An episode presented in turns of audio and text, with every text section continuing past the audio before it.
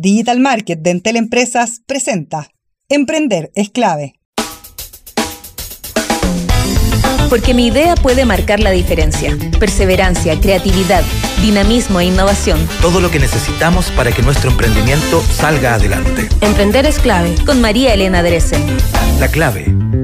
Me escucha.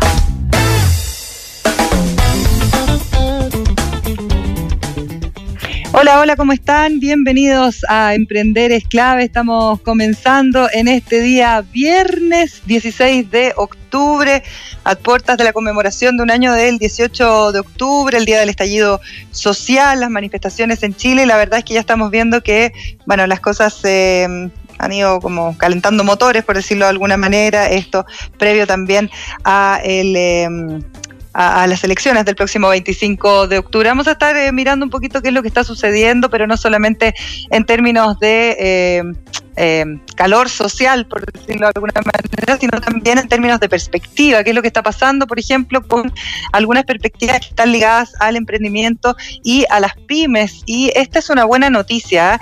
Según la Cámara de Comercio, de esa que las ventas online de este año van a seguir creciendo hasta 55% debido a la pandemia. Fíjense que desde el gremio, de aquellas personas que tienen venta y que lo hacen a través de una plataforma digital, esta vía remota lo que genera es eh, 300 millones de dólares durante todo este año 2020 y se proyecta un escenario entonces de que sigan aumentando de aquí a fin de año. Vienen las fiestas de fin de año, etcétera, y por lo tanto la velocidad de los mercados y de transformación digital ha sido muy, muy rápida. Em, de hecho, el gerente de estudios y director del Centro Económico Digital de la Cámara de Comercio de Santiago, George Lever, destaca que para el 2021 se proyecta que efectivamente va a haber una pequeña desaceleración del crecimiento del e-commerce y ya no vamos a hablar de tasas del 50%, incluso en momentos crecieron 300%, sino un 25% de las ventas, pero eh, debiera seguir más o menos estable durante los próximos años. Se proyecta el crecimiento Em, en cuanto a la entrada masiva de compradores eh, que fue provocada por el confinamiento, estoy hablando de entrada a plataformas digitales, y hay que decir que se estima que esta entrada fue por lo menos de dos millones de personas, miles eh, de empresas además han ido entrando también al mundo digital, así que por lo menos se abre una ventana para todos aquellos eh, emprendedores y eh, comercios que están vinculados a la venta de productos y servicios. Quiero también mencionar que hoy día es el Día del Profesor, así que felicitaciones a todos los profesores, profesoras que nos escuchan cada día. Y contarles un poquito de un estudio que se hizo por parte de la empresa BTR que se llama Radiografía Digital de los Colegios en Pandemia. Y fíjense que se les hizo una encuesta a cerca de mil directores de colegios municipales, particulares subvencionados, em, de todas las regiones de Chile. Esta encuesta la hicieron entre agosto y septiembre. Y fíjense que se señala que siete de cada diez colegios pretenden continuar utilizando plataformas eh, online después del retorno a clases presenciales, que eso ya lo han vivido eh, varios colegios en distintas regiones del país. Fíjense que em, en esta encuesta el 88% de las personas señaló que adaptaron eh, plataformas de educación remota o aulas virtuales y apenas el 12%, ojo, integró el uso de redes sociales, ¿ah? están funcionando como por separado. Y los directores consultados señalan que en el ámbito donde se requiere mayor refuerzo es en la educación emocional. Dicen que los alumnos están preocupados por su futuro, por no estar aprendiendo adecuadamente, por em, el tema de que se ha cortado el currículum para hacerlo más pertinente y efectivo y que esto efectivamente ha tenido algunos resultados que han sido positivos, pero no se sabe bien em, en prospección o quizás en mirada hacia el tiempo qué es lo que pasa con eh, los procesos de aprendizaje. Eso probablemente lo vamos a saber después, cuando ya se pueda analizar qué fue lo que sucedió con el aprendizaje durante todo este 2020. Una pregunta abierta respecto a las preocupaciones de los alumnos. Eh, dice que efectivamente los estudiantes eh, desean continuar ocupando plataformas de aprendizaje remoto, por lo que se proponen incorporar algunos recursos virtuales de manera eh, permanente. La mayoría indicó además que los alumnos están preocupados por su futuro, por no estar aprendiendo adecuadamente, como les decía, y que sobre todo extrañan el contacto, no solo con sus compañeros de curso, sino también con sus propios profesores. Me imagino que hoy día en el Día del Profesor, aquellos profesores también estarán extrañando a sus alumnos. Así que un feliz día para todos y tremendo el esfuerzo que se ha hecho para poder continuar con el proceso educativo a pesar de todos los efectos de la pandemia. Vamos con la agenda diaria. Hoy día en nuestro programa vamos a estar conversando con José Antonio Díaz, director ejecutivo de la Fundación Minera Escondida. Ayer se vivió eh, la final de la quinta versión de Antofa Emprende 2020. A mí me tocó estar ahí animando y la verdad es que fue maravilloso. Fueron 11 finalistas, 11 eh, ganadores en realidad que se llevaron eh, distintos premios, acompañamientos, mentoring, escalabilidad para sus negocios y hay unos proyectos que son notables. Estos parten desde la región de Antofagasta, que se ha convertido realmente en un hub de innovación y por supuesto la idea es que puedan ser escalables al resto del país. Hubo mucha gente de otras regiones que participó, eso está bien, bien interesante, lo vamos a conversar en unos minutitos más. Y después vamos a estar también en contacto con Alan Meyer, él es director general de Mercado Libre en Chile, quienes em, invirtieron 100 millones de dólares en logística en Chile, van a generar más de 5 mil puestos de trabajo, lo mencionábamos el otro día con esta, este espacio ¿no? que se acaba de inaugurar eh, precisamente para la logística, es un nuevo centro de distribución de Mercado Libre donde eh, hay una buena herramienta para todos eh, los emprendimientos y pymes que funcionan a través de esta plataforma que poco a poco se ha ido convirtiendo, yo creo, en la gran opción de venta para muchísimas pymes y emprendedores del país.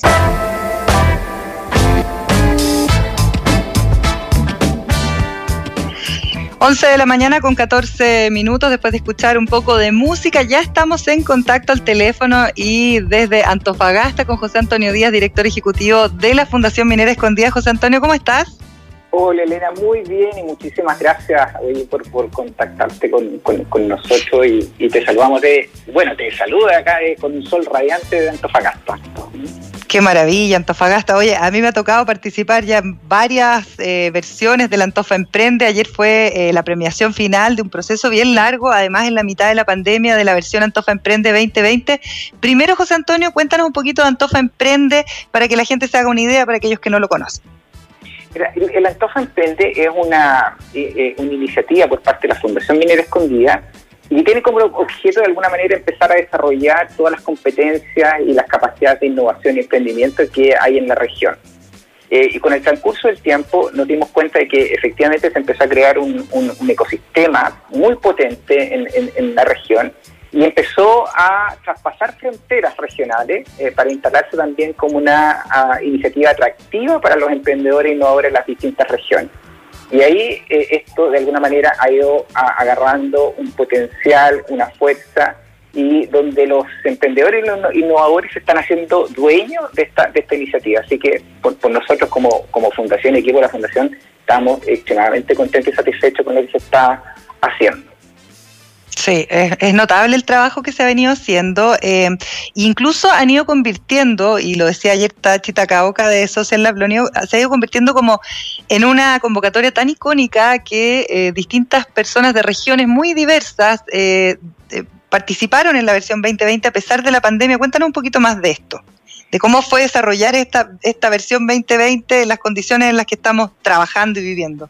Mira, lo, primero es que nosotros nos planteamos como equipo y este, que será una época para efectivamente llevar a cabo esta, esta quinta versión, mm. no será, pero también en los procesos y en los momentos de reflexión con el equipo dijimos, oye, mira, la innovación y el emprendimiento de alguna manera es casi instintiva.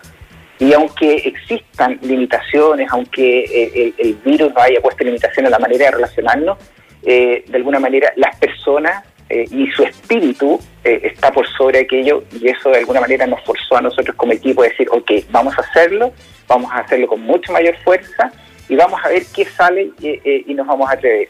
Y nos dimos cuenta que recibimos una cantidad de proyectos increíbles, fueron 357 proyectos que recibimos, con mucha con mucha fuerza, con mucha consistencia los, los proyectos, con mucho peso. recibimos un 45% de ellos, eran de desde regiones, eh, y eso también nos, nos, llenó de mucha satisfacción y también nos dio sorpresa, porque desde otra región, que vean a otra región como un mercado potencial para sus ideas, como un espacio donde puedan desarrollar todo su emprendimiento, eso también dice muy bien de la iniciativa, pero también dice muy bien de Antofagasta. Eh, que, que, transmite una energía donde, donde, bueno, Antofagasta es una tierra de oportunidades definitivamente. Sí, claro, eh, y se ve eso porque uno, eh, yo lo decía al comienzo de nuestra entrevista, José Antonio, a mí me tocó ayer participar y antes de ayer también en los pitch finales, eh, y la verdad es que uno ve que hay muchos emprendimientos que han nacido en Santiago, por ejemplo, y que hoy día están poniendo el foco, y emprendimientos conocidos que están poniendo el foco para desarrollarlos en Antofagasta. Y eso quiere decir que algo está pasando en la región que efectivamente se convierte en un polo atractivo para el desarrollo de proyectos y ojalá poder después hacerlos escalables, ¿no?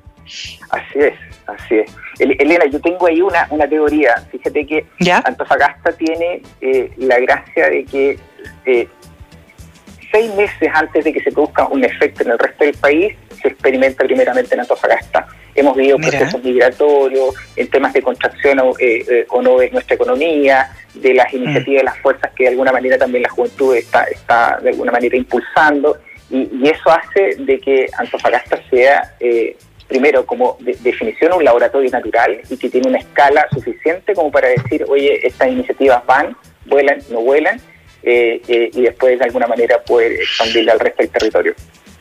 Oye, con la experiencia que ustedes tienen y tú, José Antonio, liderando la fundación, em, ¿qué pasa después? O sea, porque uno dice, bueno, hay una convocatoria, salen algunos premiados, después yo sé que ustedes tienen todo un proceso de mentoría, de poder hacer un, una, en el fondo, la preparación para poder hacer crecer las ventas o hacer que el proyecto sea exitoso. Contémosle un poquito a la gente cómo sigue esto, además de ganar eh, X cantidad de dinero y participar de esta convocatoria, que convocatorias probablemente hay muchas, pero en esta yo creo que hay elementos diferenciadores. Sí, sí, sin duda. Nuestro, nuestro rol no, no se limita solamente al entregar el premio eh, y después de que concursaron y salieron eh, exitosos en, la iniciativa, sino que consiste en un acompañamiento permanente, en procesos de excubación, en eh, ir monitoreando cuál es la operación, porque nuestro objetivo final es que sean exitosos. Eh, y sean exitosos significa que eh, después de un proceso en el cual necesitan eh, ayuda, es el rol de la fundación, pero para nosotros el éxito es cuando ya es sostenible, cuando efectivamente empieza a generar las ventas y el nivel de venta y volumen que ellos efectivamente habían planificado y empiezan a generar empleo también. Y al generar empleo, de alguna manera ayudan a la diversificación de la matriz productiva de nuestra región. Eh, entonces, ese es un acompañamiento que con nuestro equipo y con nuestros especialistas empezamos a hacer a estos emprendedores. ¿Por qué? Porque también nosotros vemos y visualizamos algunas variables que eh, algún emprendedor innovador de otra región o de la región metropolitana puede no observarlas dentro de las características propias de, de, de nuestra Antofagasta. Entonces, ahí es donde efectivamente estamos nosotros para acompañar. Claro, claro. Eh, y ahí, José Antonio, ¿hay alguna historia que uno le pueda contar a la gente para que se hagan una idea de, cómo funciona esto? Porque al final se genera una comunidad y eso es súper interesante, ¿no? Una comunidad que permanece en contacto, que probablemente se va ayudando, el mismo mentoring, etcétera. ¿Hay algún ejemplo de algún ganador quizás de años anteriores que tú puedas recordar o destacar? Mira, hay, hay, hay un, un, un, proyecto que el año, la versión anterior, la cuarta versión, que se llama Agua Cervex, que son eh, unos emprendedores que tienen que ver con la utilización del agua a través de una app que ellos pueden cortar o dar el agua en establecimientos educacionales. Eh, ellos tienen un nivel de venta, hoy tienen un nivel de venta del cual eh, el peligro es que no están siendo capaces de, hacer, de, de hacerse cargo de la demanda que están teniendo. Eh, están vendiendo a Perú, están vendiendo a los países vecinos y eso claramente para nosotros es éxito. Hay otros de otra naturaleza, eh, eh, bueno, está Elías con los ojos de, la Fundación Ojos de mi Madre, que, tiene que ver con el trabajo con las madres de, las personas que son adictas y él encontró que efectivamente la variable o, quien puede gatillar la mejora de la persona que sufre adicciones es la madre, entonces trabaja con las madres está en un nivel hoy que es superior con investigación con la Universidad Católica. Eh, entonces, hay una, serie de proyectos en distintas índoles eh, y yo lo que podría decir que los proyectos que hemos sacado adelante eh, tienen mucha pertinencia territorial y esa pertinencia territorial no solo es de la región, sino que también son, son perfectamente escalables para el resto del país. Y eso es tan importante en una época como la que estamos viviendo, tan revuelta, tan compleja. José Antonio, algo que se me había olvidado decir es que aquí eh, lo que se busca son eh, emprendimientos, innovaciones con impacto social. Sin duda, sin duda. Y el impacto social eh, eh, no, no, no, no, es sinónimo de que efectivamente no tengan ganancias o no tengan rentabilidad sobre su, inversión, sino que impacten a una mayor cantidad de la población y que generen un aumento en el bienestar y en las condiciones de vida de nuestra comunidad. Eh, como, tú decías, Elena, estamos súper desafiados como país, eh, pero yo fíjate que cuando vi los proyectos de ayer, vi la cantidad de la participación de las mujeres, ¿ah? que me llamó mucho la atención, la naturaleza de los proyectos, oye, eh, uno, yo, podría repetir la, frase de nuestros próceres, oye, aún tenemos patio ciudadano. Definitivamente, definitivamente hay una energía para seguir trabajando con nuestro país. Así que yo, yo como, yo vuelvo a repetir, eh, puedo ser más aero. Nosotros quedamos muy satisfechos por la jornada de ayer, pero claramente eh, tenemos que seguir eh, en esta senda. Sí, claro. Y hay que, hay que tratar de masificarlo lo más posible, como lo vienen haciendo ustedes ya en eh, siete años ya, porque esta es la quinta versión, pero ya llevan siete años precisamente haciendo esto un... A mí no me gusta usar la palabra ecosistema porque creo que está un poco manoseada, pero un ecosistema más robusto, al menos en la región, ¿no? Eh, José Antonio, y ahí hay algo que a mí me llama la atención eh, positivamente y tiene que ver con la colaboración entre eh, Escondida BHP, entre Aguas Antofagasta, o sea, hay también un impulso por parte de la empresa privada insistente y, como te digo, como eh, constante a pesar de la pandemia, etcétera, de poder generar este cambio o generar estas oportunidades. ¿Cómo, cómo ha sido trabajar así, eh, irse vinculando quizás con otras empresas, también con el sector público? Mira, ahí hay un punto bien, importante y, gracias por mencionarlo, Elena. El, nosotros, quien ejecute, quien nos ayuda es Social Lab, ha sido un panel de televisión.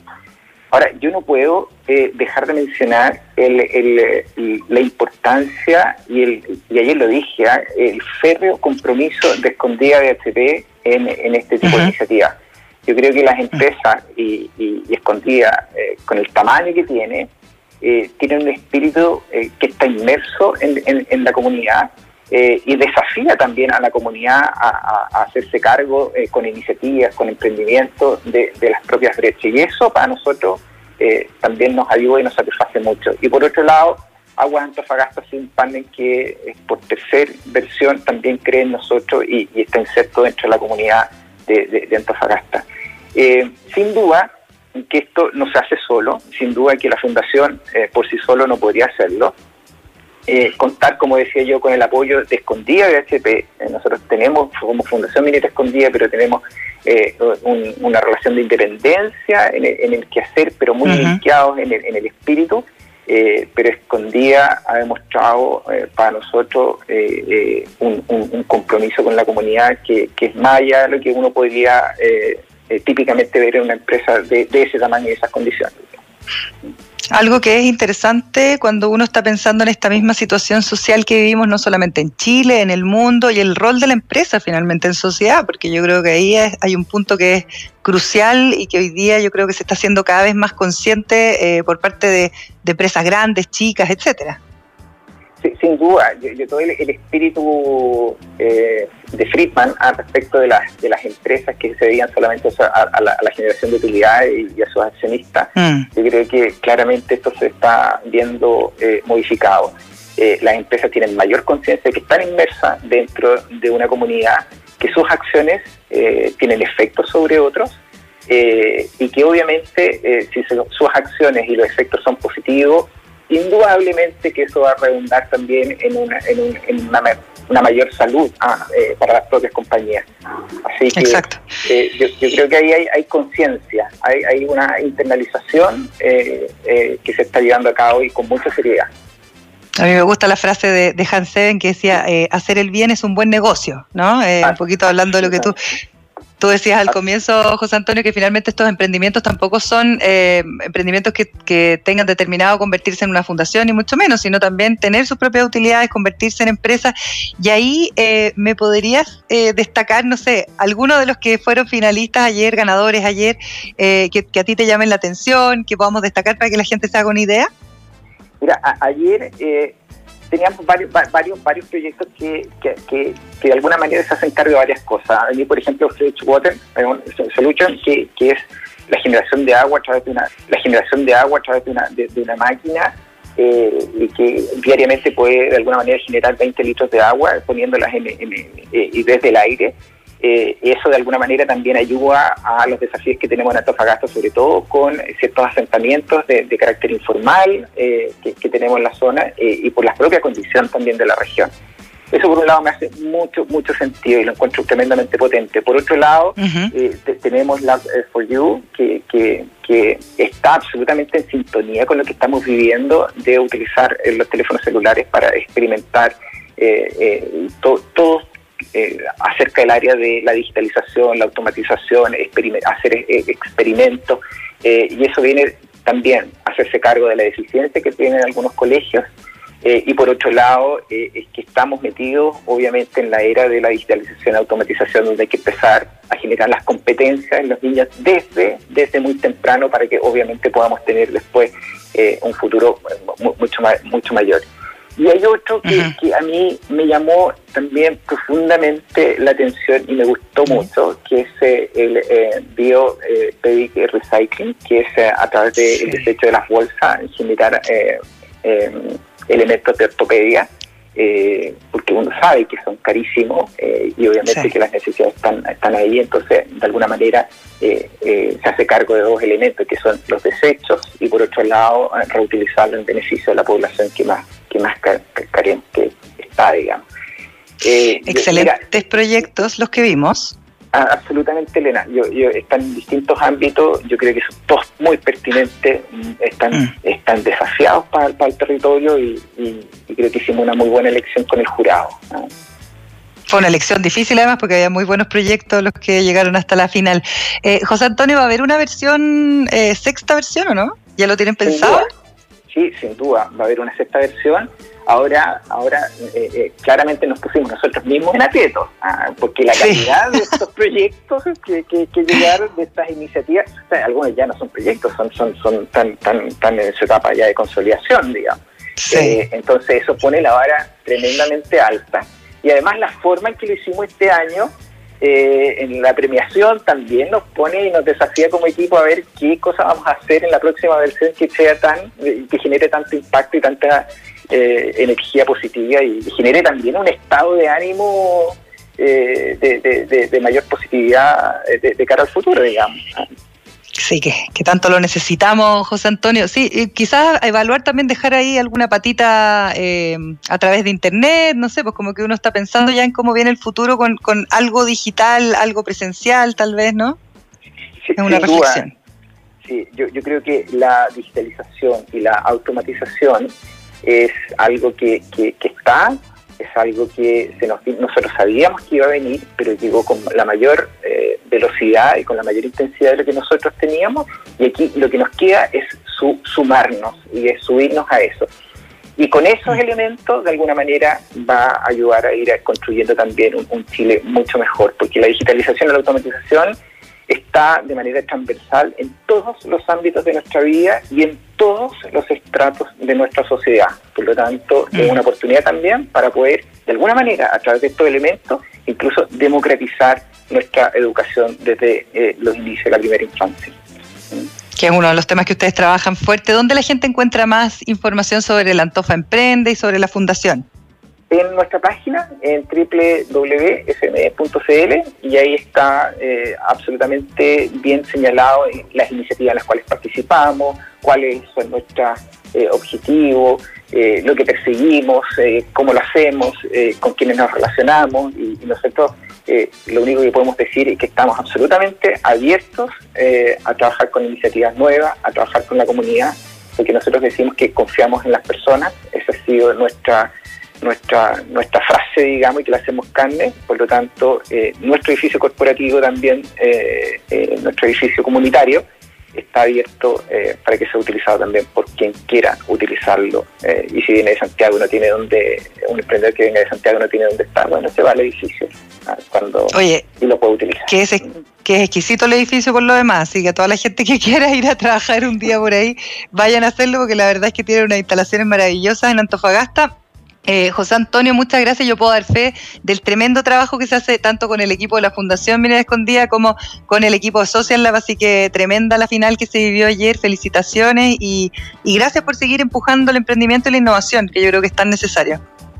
Sí, no, gracias a ti, Elena. Eh, tú también eres parte importante de, la iniciativa del Antojo Emprende.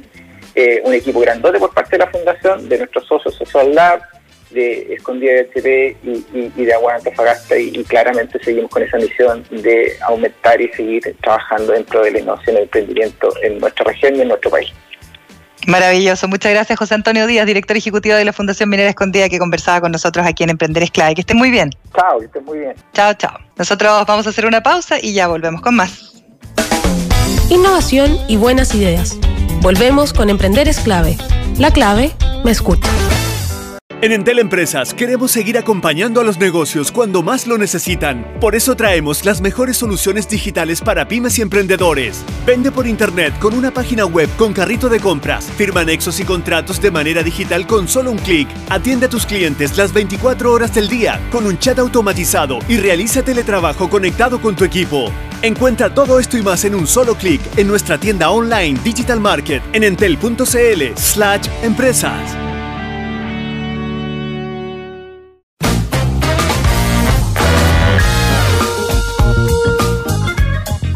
11 de la mañana con 38 minutos después de la inauguración de su primer centro de distribución en Chile. Mercado Libre está con muchos planes interesantes que además de generar oportunidades de empleo, también generan muchas oportunidades para emprendedores, pymes del país que funcionan precisamente relacionados con esta tremenda plataforma que ha tenido además un crecimiento exponencial durante este 2020. Alan Meyer es director general de Mercado Libre en Chile. ¿Cómo estás, Alan? Bienvenido. Hola, Elena. Buen día. ¿Cómo estás? Muy bien, cuéntame un poco de este centro de distribución, que la verdad es que lo vimos en todos los medios en el momento de su inauguración, es tremendo. A ver, hablemos un poquito de esto. Eh, mira, se, trata de la, lo que inauguramos fue la primera fase de toda una inversión gigantesca que estamos haciendo en logística en Chile. Inauguramos los primeros 9.000 metros cuadrados de un centro de distribución que va a tener al menos 100.000 metros cuadrados en Chile. Esto se suma además a otras a, otros pequeños centros de, distribución, si se le quiere llamar, o de distribución de piezas eh, en específico que nos van a permitir estar distribuyendo lo que viene esta bodega central eh, por Santiago y hacia las regiones. Y lo que va a permitir fundamentalmente, eh, esta primera etapa va a poder almacenar casi medio millón de, productos, de los cuales ya con, con tres, cuatro meses de funcionamiento tenemos más de la mitad ocupado pero la, la, etapa final va a permitir almacenar más de 5 millones de productos y eso va a permitir que muchas de las más de 30.000 pymes que venden a través de Mercado Libre hoy en día, 5.000 de las cuales están sumados solo desde la pandemia, puedan, eh, digamos, escalar sus operaciones, bajando sus costos, bajando sus tiempos de atención, no teniendo que desenfocarse en preparar los productos, almacenarlos, meter software, etcétera, y poder seguir creciendo sin que eso tenga un impacto en un empeoramiento de la calidad de atención hacia los clientes finales y que por supuesto también son beneficiados a través de mejores tiempos de despacho, mejor preparación de los productos, más cuidado en, en los empaquetamientos, en la utilización de productos sustentables, en la preparación de esas cajas, etcétera. Oye, antes era cada uno por su lado, cada uno hacía, se, hacía cargo de eso que tú estás describiendo eh, desde el momento de la venta. Tal cual. Eh, lo que nosotros estábamos este, facilitando tenía que ver con lo que con la distribución, digamos, una vez que el paquete está listo, cómo se lo entregamos al cliente final y ahí asignamos algunos de los carriers con los que trabajábamos, Chile Express, Blue Express, etcétera, y eso se iba eh, a través de, nuestros acuerdos y nuestros programas de envío hacia el destino final. Lo que ahora estamos participando es en la preparación de este producto, en el empaquetamiento y el almacenaje de ese producto, de manera que, tal como tú mencionabas, con, todo este crecimiento, una empresa antes vendía, no sé, 50 o 100 paquetes al día y que ahora está vendiendo 500. Probablemente tiene algunos desafíos en su operación, eventualmente no está dando el mismo servicio al que estábamos acostumbrados antes, eso merma el servicio que recibe el cliente final, baja, hace que los tiempos de entrega sean un poquito más largos. Entonces esto no solo le permite ahorrar el costo que significa el personal, el software, el costo de almacenamiento, la preparación, los materiales, etcétera, sino que eh, apunta a tiempos mucho más rápidos, a mayor control y ya, ya, que, ya que esa pyme pueda seguir escalando con menores costos y de alguna manera pueda dar el mismo servicio que daría una empresa gigantesca con todas estas cosas ya resueltas. Sí, claro. Oye, ¿y eso no tiene costo? O sea, ¿tiene costo para la persona que opera a través de Mercado Libre? ¿Cómo funciona eso en términos de modelo de negocio? ¿El incorporar este servicio? no de partida no tiene ningún costo para el comprador, eso para dejarlo súper claro, ah, porque eh, permite explicar la segunda parte, que es que tampoco tiene ningún costo para el vendedor. Cuando sí tiene costo para el vendedor? Cuando los productos los deja demasiado tiempo, más de 90 días, porque lo que queremos es un centro de distribución que tenga productos de alta rotación. ¿sí? No, no es un centro para dejar guardado algo que vas a vender en un año más. Es algo que lo que le decimos, mira, si tú me cumples que los productos van a rotar en menos de 90 días, no va a tener ningún costo para ti, ni por el almacenaje, ni por la preparación, ni por nada. Lo que nosotros queremos hacer de verdad agregarle valor a la cadena y, darle escalabilidad a, las pymes y que puedan, sobre todo, competir en las ligas mayores sin tener que ser expertos en hacer cada una de estas cosas. Y claramente las inversiones, como, como estuvimos anunciando, esto, vamos a estar metiendo al menos 100 millones de dólares en los próximos dos años. Si, si las cosas salen bien, puede que esté un poco más. Eh, va, son inversiones que una pyme muy difícilmente podría tenerlas y por lo tanto muy difícilmente podría eh, tener las capacidades de preparar los productos en, los tiempos y con la eficiencia y con la calidad de empaquetamiento que lo vamos a hacer nosotros. Así que la idea es beneficiar tanto a vendedores como a compradores. Oye, Alan, estaba justo leyendo ahora en la editorial una, información que, viene de la Cámara de Comercio que habla de cómo cuánto va a seguir creciendo el e-commerce de aquí a fin de año, más de un 50%. Luego se prevé que haya como una pequeña baja, pero que esto siga siendo parte como de las lógicas de compra. ¿Cómo han vivido ustedes en Mercado Libre este 2021 y cómo van proyectando ya el 2022? el 20, supongo el 2020 y 2021. Perdón, 2020, 2021, me corrí un año, disculpa. Estamos todos locos con la pandemia. Eh, Total. Eh, tal como tú dices y, como y como habló ayer en una en una eh, encuentro virtual que hubo de la Cámara de Comercio, el, comercio electrónico dio un boom, sobre todo a partir de marzo, a partir de la pandemia, y ahí no solo ha crecido el comercio electrónico, sino que también había una, una nueva distribución de los actores. Yo creo que por suerte nosotros hemos podido mantener los tiempos de entrega en promedio bajo los tres días. Ya estamos de vuelta bajo los dos días en, más del 80% de los casos. Eh, así que hemos visto una, un, servicio sostenido que para la gente ha sido súper valioso, para las pymes ha permitido crecer y eso nos ha permitido que en meses como agosto, sobre todo a partir del 10%, hayamos crecido más de 6 veces en comparación al año pasado. Seguramente vamos a terminar este año vendiendo entre 3 y 4 veces lo que vendimos el año pasado, que eso compara con el 50% que, que habla la Cámara de Comercio y la verdad que nosotros crecimos bastante más que eso y eso también da cuenta de que hoy en día dos de cada tres chilenos son usuarios de Mercado Libre, uno de cada tres más o menos tiene la aplicación en el celular.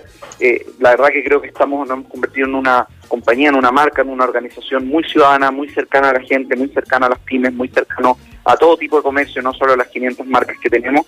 Y vemos que esto, la verdad, eh, tanto para el e-commerce va a ser un, buen año y, creemos que va a seguir sostenido, seguramente con un crecimiento del orden del 20-30% el próximo año, tal como anticipó la Cámara de Comercio, pero que también nosotros vamos a poder seguir contando con la preferencia de la gente que, que en la medida que va que va probando la plataforma eh, y se da cuenta todos los beneficios que tiene, desde el financiamiento sin interés, el envío gratis, que las cosas salgan de la forma que salen y los tiempos que ya salen cada vez más desde nuestro centro de distribución, el poder comprarle una pyme, tener esa atención más humana y más personalizada, al final hace que la gente empiece a cambiar sus preferencias y sus hábitos de consumo, no solo del comercio offline hacia el online, sino también a quien le compra en online. Yo creo que ya no es solo un tema de quien tiene el producto a dos pesos menos, sino cómo te atiende y cómo reacciona en la medida que las cosas no salgan bien también.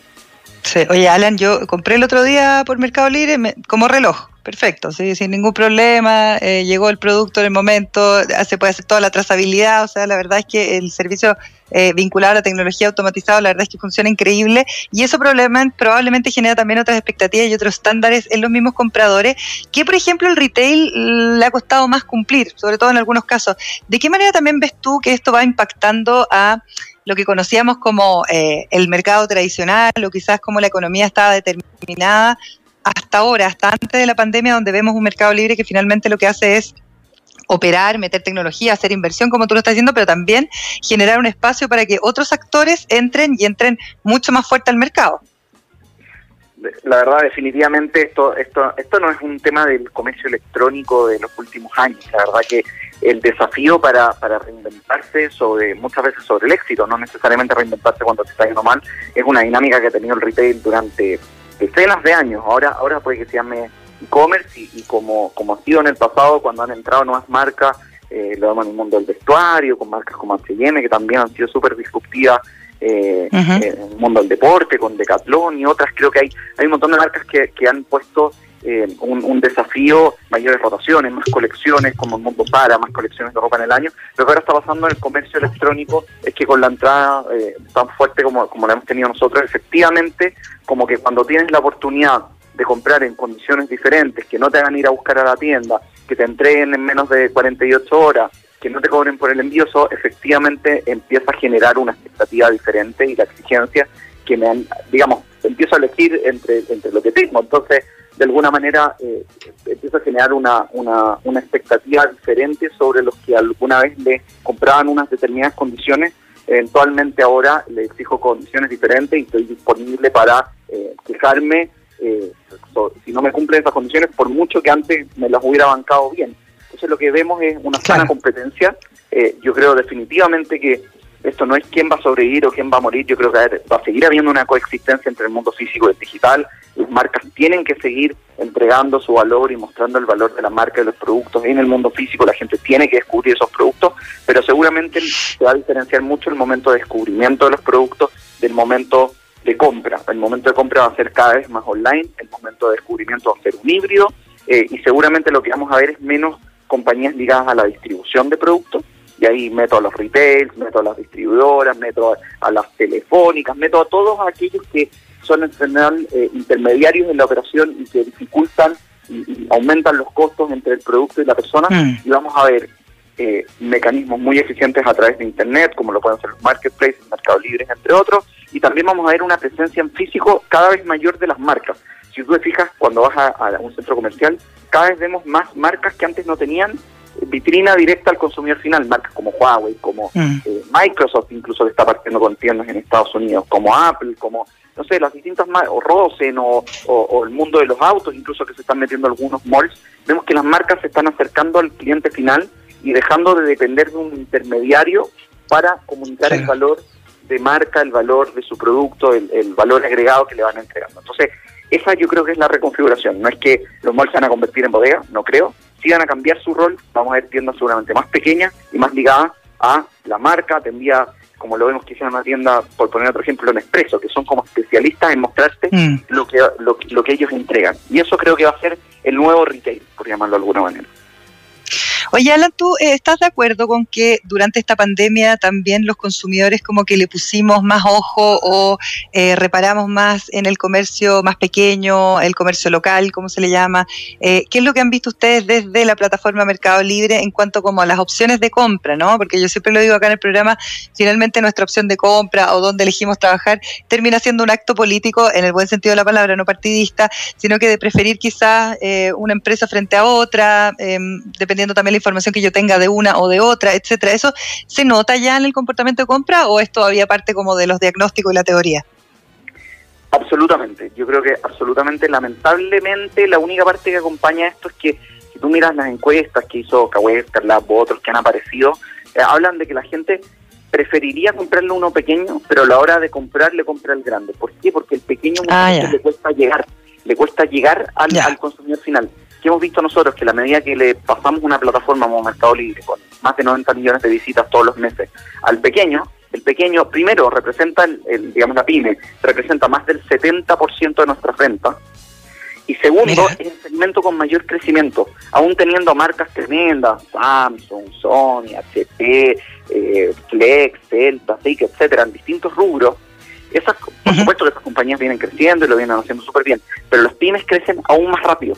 ¿Por qué? Porque en la medida que la persona tiene la opción de comprarle una pyme o una marca, muchas veces prefiere eso, prefiere lo artesanal, prefiere lo, lo, local, prefiere lo producido localmente. Hemos visto marcas de ropa incluso que han aparecido estos últimos años, hay varios ejemplos, que les ha ido muy bien conectándose con este, con el Made in China, no in, eh, Made in Chile, not in China, y, al, algunos eh, eh, digamos, eh, cosas como envasadas en origen, algunos claims, digamos, algunos llamados de ese estilo que conectan a la gente con la industria local, con el emprendedor, etcétera. Vemos la irrupción también de Notco, que una parte, por supuesto, es la sustentabilidad, pero también hay un orgullo nacional y un apoyo a las startups. Y eso lo vemos, en, como te decía, la verdad que cuando uno, digamos, eh, dice, bueno, se sumaron 5.000 pymes. Lo increíble es cómo han crecido esas 5.000 pymes que, se han sumado. Mm. Tenemos decenas de casos, ahora estamos con una campaña corriendo mostrando algunos casos de éxito de gente que vende quesos desde el sur y partió vendiendo, no sé, 100 lucas y ahora está vendiendo más de 10 millones de pesos todos los meses. La verdad que tenemos tantas historias que contar que yo tengo por lo menos una mirada muy optimista de lo que viene y que esto quizás eh, no, no en el mejor, eh, no con los mejores resultados para la economía a corto plazo y sin duda con, un costo altísimo para las vidas de las personas, pero que está haciendo un impulso para que el, espíritu emprendedor que tenemos en Chile eh, esté al máximo, que se genere mucha empresa, que se genere mucha transformación digital y creo que los años que vienen, que estoy seguro que la cura va a llegar antes de lo que esperamos, van a ser con, con, mucho empuje, con mucha fuerza y con mucho eh, valor eh, generado desde la creación de empresa y desde el emprendimiento. Yo creo que esto está haciendo la excusa que, les faltaba a muchos para decir, ¿sabéis qué más? No tengo mucho que perder, vamos para adelante y, cada vez vemos más plataformas, lo vemos eh, con las aplicaciones de última milla en los casos de restaurantes que permiten que restaurantes a veces que ni tienen restaurantes abiertos a la calle puedan estar saliendo con restaurantes. Yo creo que hay, hay un impulso emprendedor que todavía está medio, medio oculto y que la tecnología está permitiendo que, que acelere muchísimo. Estoy, estoy muy positivo por ese lado. Brevemente, una persona que tiene un emprendimiento, alguna pyme que está escuchando y que quiere ser parte de Mercado Libre, ¿cómo lo tiene que hacer? Súper, súper simple. Se mete a la página y va a encontrar tal como se puede registrar como persona, lo puede hacer como empresa. Al principio no requiere ninguna, requiere los datos que le pide la página, que son muy simples y lo hemos mantenido muy, muy simple. En la medida que va creciendo, va a ir recibiendo la asesoría automáticamente, dependiendo del volumen de venta, de la complejidad. Si empieza a tener productos con alta rotación, lo vamos a invitar automáticamente a que pueda almacenar los productos en el centro de distribución. La verdad que yo estoy seguro que cualquiera que nos está escuchando en menos de 60 minutos puede entrar a la página, se dar cuenta cómo poder empezar a publicar los productos. Y lo que hemos hecho es que la experiencia empresa sea muy parecida a la experiencia persona, porque casi todos hemos vendido alguna cosa, comprar alguna cosa a través de Mercado Libre, a lo mejor usaban el pasado o algún celular, etcétera. Y lo que hemos tratado es que la experiencia empresa no sea mucho más engorrosa, por lo menos no para partir. Eh, después puede que integren sistemas de, de control de inventarios y otros, pero eso ya son pasos posteriores. Para partir, la verdad, es muy, muy, muy simple. Perfecto. Oye, eh, está clarísimo. Otra cosa que yo quería decir, súper nada que ver, pero estuve mirando el logo de Mercado Libre, que ahora lo pusieron en Twitter acá en la radio con las dos manos tomándose, pero en realidad lo modificaron rapidito y eso habla de la agilidad que tienen dentro de la empresa por dos coditos ahí topándose en esta pandemia. Así que muy bueno eso también, me gustó. Sí, por supuesto. Fíjate que de las pocas cosas en Latinoamérica nos cuesta ser los primeros, pero fuimos de las primeras empresas y creo que es un orgullo latinoamericano en hacer un cambio tan disruptivo en un logo que, nos acompañaba por más de 20 años. Notable. Eh, sin, miedo, sin miedo y tratando de sí, que nosotros entendemos que las grandes empresas también son tenemos una responsabilidad de comunicar y no podemos mantenernos eh, ajenos a lo que está pasando y, hacer un llamado también al cuidado y al distanciamiento cuando estábamos hablando de transacciones comerciales en la, en la mitad. Exacto. Perfecto. Oye, notable Alan Meyer, director general de Mercado Libre en Chile. Muchas gracias por esta conversación y mucho éxito para lo que se viene. Gracias, Elena. Que les vaya bien también a ustedes. Un abrazo. Chao, chao. Un abrazo. Cuídate. Fue un capítulo más de Emprender es clave. Entrevistas, datos, actualidad, experiencias y mucho más. De lunes a viernes de 11 a 12 con María Elena Drese.